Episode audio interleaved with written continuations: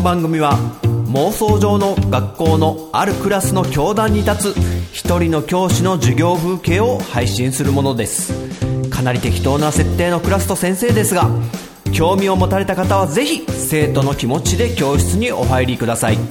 さあ今日も先生の授業が始まる。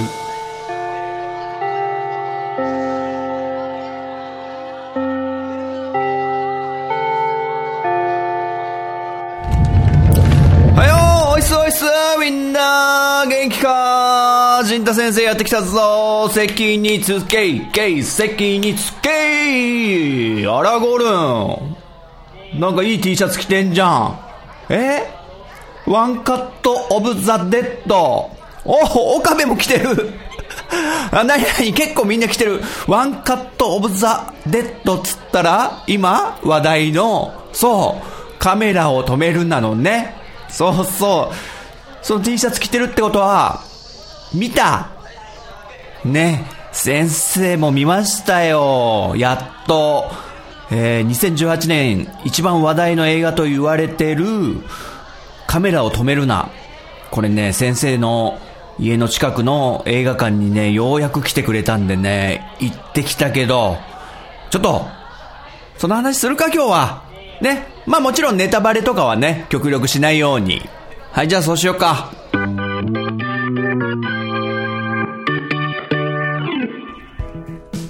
ね映画カメラを止めるな。これね、あまりにも話題になってるってことで、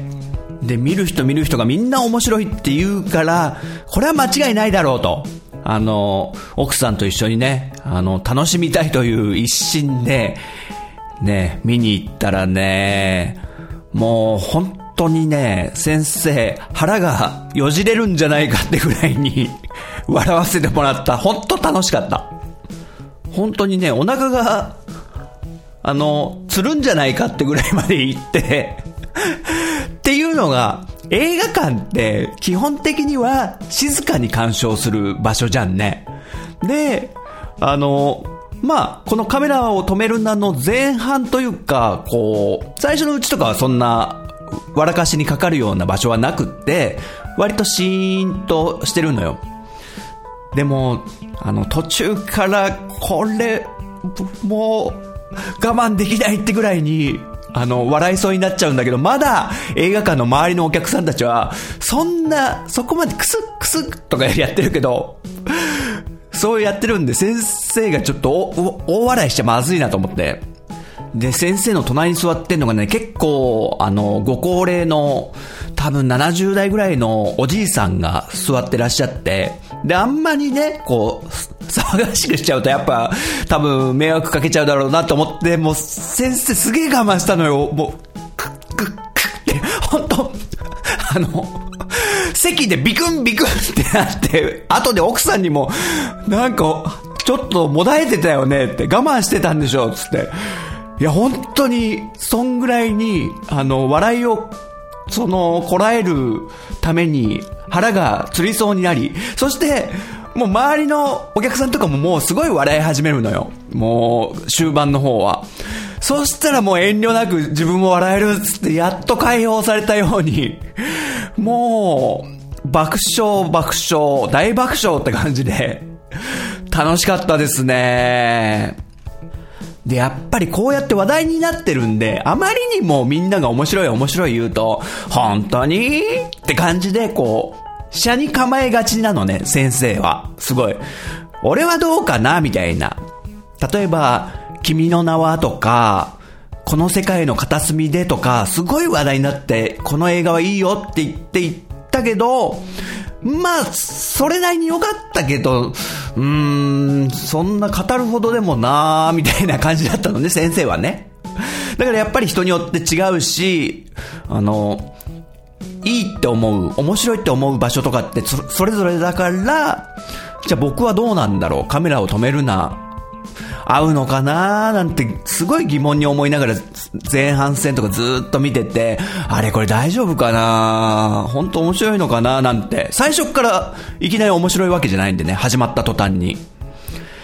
でも、そんだけ上がったハードル、あと車に構えて見たのに、最後はもう、ちょっと拍手喝采なぐらいに笑わせてもらって、これは、あの、見てよかったなと思いました。で、もちろんネタバレはしたくないんで、あの、どこまで突っ込んでいいのかなって思ったんだけど、あの、もともとこのカメラを止めるなっていう映画のキャッチコピーがあって、キャッチコピーが書いてあるってことは、それ、そこはもう目についていいってことだから、それをちょっとヒントに話させてもらうと、えこのカメラを止めるなのキャッチコピーが、最後まで席を立つなこの映画は二度始まるってね、書いてあるんだけど、まあ、先生実はそれすら知らなくって、本当何も情報入れないで見に行ったんで、あの、このキャッチコピーの意味は、まあ、見終わった後に分かったわけなんだけど、まあ、まさに、最後まで席を立つなっていうのは、要は、この映画の前半戦はもう仕込み、仕掛け、ネタ振りみたいので、どんどんどんどん罠が仕掛けられていくというか、笑いのね、罠があの仕掛けていくんで、だからそこは、あれこれ何が面白くなるのかなって疑問を持ったまま多分、最初のうちは見ると思うのよ。このカメラを止めるな。でも、席は立つな。この物語は二度始まるってことで、その仕掛けが、あの、後半戦でもう、ピタゴラスイッチみたいにね、あの、ドミノ倒しみたいに、ね、こう、仕込んで仕込んで最後、バーって倒していって、ガランガランガランってボールが転がって、ズドーンとかね、いて、そういう風になるぐらいに、その、前半戦の、あの、仕掛けが、仕込みがすごい。そしてそれが全部解放された時のあの、映画館のお客さんがあんなに一緒に笑う空間って、あんまないなと思って、初めてかなぐらいかな本当に。っていうぐらいに、笑いを共有できた場所っていう、そういう意味でこのカメラを止めるのは最高でしたね。まあ、結構ね、みんな見てる人も多いと思うんだけど、笑いたかったら行こうって。あ、ちなみに、結構小さいお子さんも笑ってるぐらいだったんで、子供の笑い声も聞こえてきたんで、子供も楽しめちゃうっていう。で、多分、結構、あの、ね、お年を召されてる、えー、高齢者の方もね、笑ってたと思うんで、うん、わかりやすいんですよね。マニアックな笑いじゃないんで、全然。で、まあ、この映画見ながら、先生がもう、真っ先に思っていたのは、あの、三谷幸喜っていうね、監督の、ラジオの時間っていう作品。これがね、もう真っ先に思いついたというか、まあ、雰囲気は似てるなと思って、あの、まあ、結構着想を得てるんじゃないのかなと思ったら、実際このカメラを止めるなの監督さんのインタビュー読んだら、もう三谷幸喜さんの作品は大好きですと。で、そのラジオの時間も大好きですって書いてあったんで、着想を得たのはそれなんですみたいなことも言ってたんで、あ、すごいわかるなと思ったし、あと先生はラジオの時間大好きだから、まあ、この授業でもね、話したことあると思うけど、だから楽しめたんだろうなっていうのがありましたね。で、実際、映画館でこれだけ声を出して腹がよじれるぐらい笑ったことって、いつ以来だろうってちょっと思い返してみたら、まさにその、三谷幸喜の、あの、笑いの大学っていう映画があって、まあ、三谷幸喜が監督ではないんだよね。確か原作と脚本だったかな。で、この笑いの大学っていう作品で、あの、稲垣吾郎と役所広司のね、ほとんど二人のやりとりなんだけど、それで、結構笑ったんですよ、映画館で。多分それ以来だなとか思って。で、ね、このカメラを止める名はね、また見たいですね。これ、もう一回見た時は、多分、頭から 笑えてしまうんだろうなっていう楽しみ方ができるっていう意味で、またちょっとね、貴重な作品なんじゃないかなということで、うん。全く知らない状態で見る楽しさ、そして、一回見終わった後に全部分かった上でもう一回見直した時の、さらに笑えるんじゃないかっていう、ね、そんな仕掛けが、すごいたくさん入ったカメラを止めるなぁ。面白かったな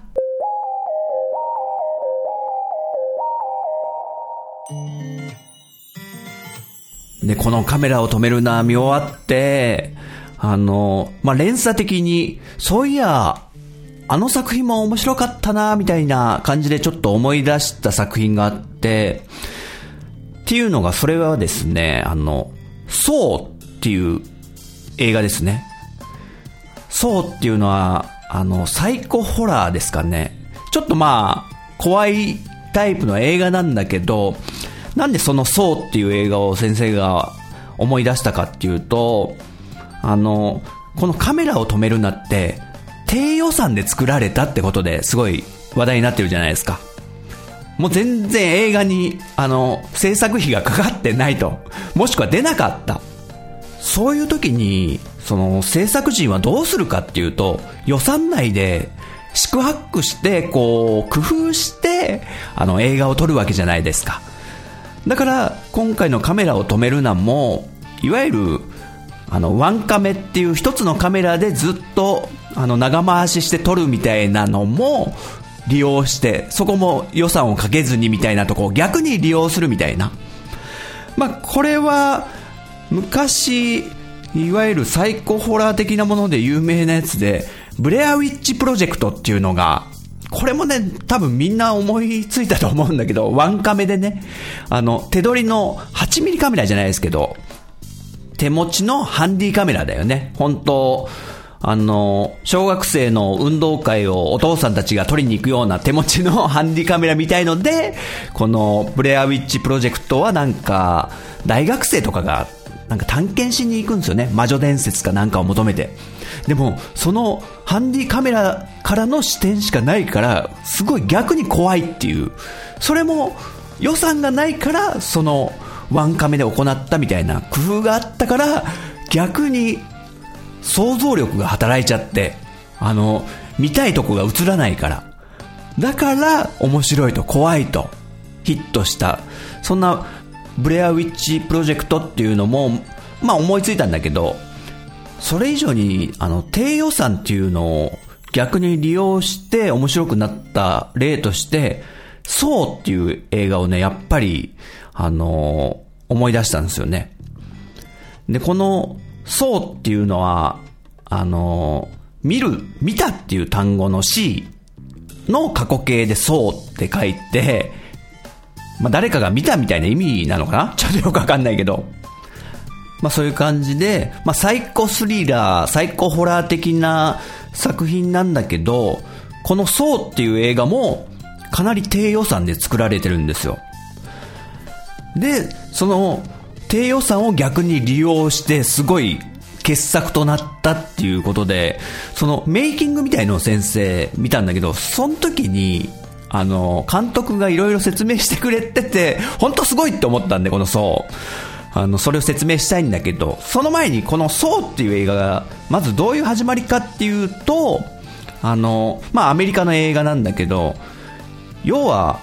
密室に拉致られてしまった、拉致監禁されてしまった2人の男の人の脱出劇を描いた作品なんですよ。だから、もう一つの、まあ、結構広い部屋なんですけど、なんか、ちょっと洗面所みたいな、地下室のなんかロッカールームみたいな場所なんだけど、もう真っ暗であんまよくわかんないんだけど、そこに二人の男の人が閉じ込められた突然、もう何者かに拉致されてね。だからその前後の記憶もあんまちょっと曖昧だったりするんだけど、手錠とか鎖で繋がれてて、身動きも取れない状態。ある程度手とか動かせたりするんですけどね。で、その捕まった二人が、こう、お互いに手とか届かないんですけど、会話はできるんですよ。おい、そっちの人君は誰だい？みたいな。あ、俺は医者のなんとかってものなんだけど、いや、俺は学生のアダムなんだ。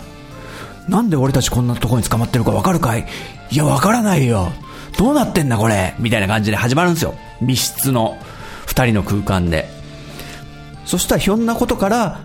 カセットレコーダーみたいのが見つかってちっちゃい。で、それを再生してみたら、あの、私の名はジクソー。君たち二人を拉致したのには理由がある。さあ、ゲームを始めようか。みたいな始まりなんですよね。で、この二人がもう、試行錯誤してなんとか逃げないとっていう、殺されてしまうみたいな。まあそういう話なんですけど、まあこの層がかなり傑作で、まあ続編も結構作られたんですよね。6ぐらいまであるんですかね。もう、ほぼ知らないんですけど、3ぐらいでもう、ちょっと見るのやめちゃったんですけど、先生的には、この層の1作目は、本当面白かったなと。っていうのが、この低予算につながってくるんですよ。この層を作った、あのー時に、まず予算が最初に提示されてたんですって。まあ、ちょっといくらか忘れちゃったけど、まあ、500万円ぐらいとしましょうか。この映画には500万しかかけられないっていうのが一番最初に決まってたんですって。で、監督と脚本の人とかが、500万かどうしようねって話してる時に、じゃあ分かった。役者さん少なくしちゃおうよと。そしたら人件費も少ないし、あ、いいねいいね。じゃあ二人ぐらいにしちゃうつって。ああ、いいねいいね。じゃあ、あと、お金安くするんだったら、ロケーション？あの、いろんな場所に撮影に行くとお金かかるから、もう、一室で話が進むような作品にしちゃおうぜって。だってお金がないからさ。じゃあ一室で役者を二人にしちゃって、それで見せようと。ってことで生まれたんですよ、このそうっていう映画のアイデアが。ね。まず、この原作があってからじゃなくって、あの、予算が少ないってとこからアイデア出しが始まったと。もう役者少なく、ロケーション少なく。で、その結果、こう、ね、閉じ込められた二人が、あの、お互いに会話しつつ、なんとか脱出しようと、知恵を巡らせるみたいな。で、かなり衝撃的なね、あの、ラストの方の展開とかもかなり話題になりましたけど、そうなんですよ。あ、そうなんですよってね、これ言っちゃうの、言っちゃうの。あの、この、そうって映画は、この後続編とか作られるんですけど、まあヒットしちゃったんで、どんどんどんどん予算が投入されて、で、リッチになってくんですよね。これで面白くなくなりましたね、やっぱり。あの、例えば、まあ、最高ホラーものなので、ちょっとこう、残虐なシーンとかあるわけですよ、こう。あのね、手を切り落とすとか。そういうのも、実は、あの、予算がなかったソーの1は、そのシーンって実は見せないんですよね。例えば手を切るシーンとか。でも、カメラをその手に向けないで、その横に映しておいて、音だけ入れる。ガリガリガリガリ、グショグショみたいな。それだけで怖いんですよ。想像してるだけで。で、ギャーとか。でも、あの、多分、手とか切ってるシーンとかは多分お金かかっちゃいますよね。でもそれもあえて見せないことにより恐怖を増させたっていう。こういうのがあったから1は面白かったんですよ。だから、まあ、2も結構好きですけど、3以降はそこを見せるような感じにしちゃったりね。ちょっと残虐なシーンをあえて。そりゃ面白くなくなっちゃうよと思うんですよね。で、あと、そうだ。この、ソーの一作目は、あの、監督が、監督か脚本家の人が自ら主演やってるんですよね。確かアダムって方の役だと思うんだけど、その人が、あの、実は監督脚本みたいなことやって、で、自分も出演してるっていう。これも予算の削減のためでもあるらしいんですよ。ね。すごいよね。ね、こういうところが低予算映画のなんか素晴らしさというか、あの、アイデアと工夫で乗り切って、あと無駄なとこはどんどんどんどんカットしちゃうと思うんですよ。そういうとこも、あの、いい方に転がりやすいんじゃないのかなと。まあ、これは、ね、ゲームの話になるとファミコン時代のゲームなんて容量が少ないから、相当ね、こう工夫されてるじゃないですか、ドラクエの1とかも。でも傑作となったみたいなね。なんかそういうとこがね、この、カメラを止めるなから、このそうって映画とか思い出して、いいなってね、ちょっと思ったんで紹介させてもらったのでした。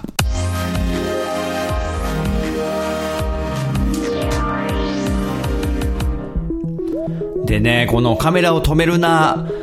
を見て、あとね、もう一個ね、これにちょっと連鎖したというか、あの、刺激を受けて思いついた作品があるんだけど、それもね、ちょっと紹介したいんだけども、それはね、漫画なんですよ。で、しかも、あの、ゾンビものですね。このカメラを止めるのが完全にゾンビパニックムービー的なものではあったので、で、それで、あの、思い出した漫画がですね、あの、Z って漫画なんですよ。Z ね。で、これは作者がね、あの、相原浩二さんっていう方で、相原浩二っつったら、あの、広辞苑っていう、あの、広辞苑っていう辞書にかけて、相原浩二の浩二で、縁ってつけて、ちょっと辞書スタイルの4コマ漫画みたいな、あの、えー、ギャグ漫画をね、あの、昔出しててすごい有名になりましたけども、広辞苑。まあ、その広辞苑を書かれた、その相原浩二さんの作品 Z。これがですね、ゾンビパニックものなんですよ。で、この相原浩二さんって方がシュールで、ギャグで、で、ちょっとエロで っていう、あの、そこら辺が見事に合わさったような作品を書く方で、で、その方がゾンビものを書くってどうなるんだろうって思ったら、非常に、あの、なんかちょっと、頭のいかれたような作品が生まれました。で、これ面白いんですよ。で、全3巻で、えー、出てるんですけども、まあ、日本でゾンビパニックが起きてしまうと。ゾンビ感染者みたいのが出現して、まあ、生き残っていくような話なんですけど、基本的にこの Z はオムニバス方式で話が進んで、で、時系列も結構バラバラだったりするんですよね。例えば、感染初期。ゾンビのあの感染がまだ初期段階で人々が気づいてない時に起こった、あの、オムニバス形式の話だったり、かと思うと、感染後期の話がもういきなり始まったりして、ま、その時にはもう街にはゾンビがいっぱい徘徊してるんですけど、この Z では、ゾンビが意外に、あの、舐められた存在で、人々が結構舐めてるんですよ。例えばまあ、ゾンビが出てもなんか、インフルエンザの感染者が出たぐらいの感じで、ちょっと隔離して、あの、なんか、三丁目の、高橋さんのお宅の息子さんがゾンビになってしまったらしいわよ。あら、お気の毒ね、みたいな感じで普通に暮らしてたりとか。で、ゾンビが出たぞっつったらなんか普通に警察とかに連絡して、警察とか、あと、政府もちゃんとそこら辺はやってて、あの、ゾンビの収集班みたいのも駆けつけたりして、で、燃やして処理するみたいな。まあ、そんな感じで、まあ、あんま怖く描かれてないっていうか、ギャグっぽく話が進んでいくんで、まあ、この相原浩二ワールドがどうゾンビに、ゾンビものに作用するのかという感じで、何ですかね。あの、バタリアンっていうゾンビものありましたけど、あの、あんなようなちょっとギャグに近いかもしれないですね。で、いろんな人がオムニバス形式で出てくるんで、女子高生だったりとか、普通の八百屋のおじさんだったりとか、で、映画監督みたいな人も出てくるんですよ、これ。実は。ね。このゾンビのパニックを撮影したいな、みたいな。これは、売れっ子になるチャンスかもしれないぞ、みたいなことを思ってる人もいたりとか。それってなんかちょっと、ね、カメラを止めるなに通ずるようなとこもあったりとか。ってことでですね、ちょっとね、興味がある方はどうでしょうってことでね。まあ、相原浩二節みたいのがね、どう炸裂するかっていうのは、こう、まあ、感染初期に、こう、あの、中学生3人が、裏山の森になんかゾンビの女の人が出るぞっていうのを聞きつけて、え、ちょっと、肝試しみたいに見に行こうぜ。えー、怖いよ。お、なんだ弱虫だな。わかったよ、行くよ。みたいな感じで、中学生3人がね、こう、裏山に夜行ったら、あー、あー、あーっているわけですよ、ゾンビが。で、女の人が裸でね、裸のゾンビで徘徊してるから、うわ、すげえ丸見えじゃんよとかね、男子中学生なんで。で、ちょっとつっついてみようぜとか、ね、なんかそういう、ちょっと、何ですかね、あ、こういうことも起こりえそうだな、みたいな、ちょっとシュールなギャグ要素も見れたりして、ちょっと面白いです、この Z、相原浩二。えー、ね、よかったらどうでしょうということで、ね、今回はね、ちょっとカメラを止めるなから、ちょっといろいろ、ね、連鎖して、まあ、三谷幸喜ぽいなとか思いつつ、低予算の想定がもう面白かったな。そしてゾンビものの、この相原浩二のちょっとシュールさもなんか、通じるなカメラを止めるなに、とかね、ちょっといろいろ、なんか、あの頭の中にね、ふわっと浮かんできたものをね、ちょっと紹介させてもらったよ。さあ、えー、授業やろうか。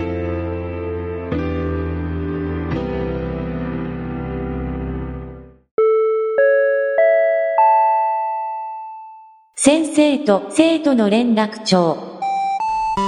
さて、今日の授業も終わったし、うん、職員室で、えー、生徒からいただいた連絡帳のメッセージ読んでみようかな。まずは、お、ポッドキャスト科の納豆ラジオのララさんからいただいてるね。これはあれですね。えー、全日本女子バレーの、世界バレーのね、時の話を先生がして、それに対してのメッセージ。ラジオを聞きましたバレエの面白さ、一点一点にハラハラドキドキする同意です。特にセット25点、取れるか取れないか間際のラリー攻防が続くと本当にたまりません。そのやりとりが男子より女子の方が多いから女子の方が見てて楽しいんですよね。私は新鍋長岡の出光、出光じゃないや。久光ですね。失礼しました。私は新鍋長岡の久光ライト陣が大好きです。プレーもメンタルも安定しているような気がします。またバレートーク聞きたいので、ぜひお願いします。はい、ということで、えー、ポッドキャストか納豆ラジオのララさん、ね、ありがとうね。バレーボールすごい好きってことで、ね、あの、この前回のバレーボールの回の配信が開始っていうのをツイッターで、えー、通知したらもうそこに食いついてくれたぐらいにね、このララさんはね、ほんと好きなんだね。いや、その、もう久光つのね、先生、出光って言おうとしちゃうぐらいに、結構にわかだったりするんですよ。全日本女子バレーは見るけど、そのね、プロの V リーグまではね、そこまでチェックしてなくてね。いや、だからね、ナナさんはね、本当にファンなんでしょうね。申し訳ないですね、先生のこのにわかっぷりが。ね。でも確かに新鍋と長岡は安定してた感じするな。冷静っていうか、あんま崩れない感じっていうか、なんか、成長を感じちゃったよねっていうね。ちょっと偉そうにね。で、えー、またバレートーク聞きたいのでぜひお願いしますっていうね。これね、嬉しい。でもね、ララさん。今回のね、バレーボール界反応くれたのね、ララさんだけ。あんま需要ないのかな？っていうのをね、あの、めげずに。まあ、またやるとしたらでも、大会とかがある時でしょうね。その、その時に熱くなって、またね、やった時は、ララさんね、聞いてくれると嬉しいな。はい、ということで、今回の連絡帳は以上かなはい、ありがとね。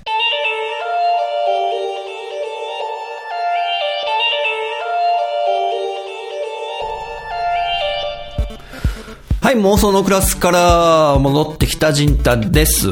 えー今回も人学2最後までご視聴してくださりありがとうございます。今回は映画カメラを止めるなを見に行ってきてその話をしましたけども、本当に楽しい、笑える、心から腹が痛くなるぐらいまで、腹筋鍛えられるっていうぐらいまで、映画館で笑える映画っていうのはね、なかなかないんじゃないかなってぐらい楽しみましたね。はい、人学2では、えー皆さんのメッセージをお待ちしております。ツイッターハッシュタグ、カタカナに人、漢字の学ぶで人学でお待ちしております。えー人学ツイッターアカウントに直接リプ、そして、えーダイレクトメッセージなどでもお待ちしております。そして、えー、E メールアドレスも解説してますので、そちらでもお待ちしております。シーサーブログの方に、えー E メールアドレスは載せてますので、そちらご参考にしてください。えそして告知ですけども、えー、ジンタが別にやっているゲーム系のウェブラジオの方も興味持っていただける方がいらっしゃいましたら、ジンタの方に直接連絡ください。E メールアドレスの方でもいいんでね、はい。URL を折り返します。ね。ちょっとね、情報がおこぼれしちゃったような感じもあったんですけどね。ということで、はい、また人学2次回お会いしましょう。さよなら。気持ちさえ右から左。ばあちゃんそりと言うよ。心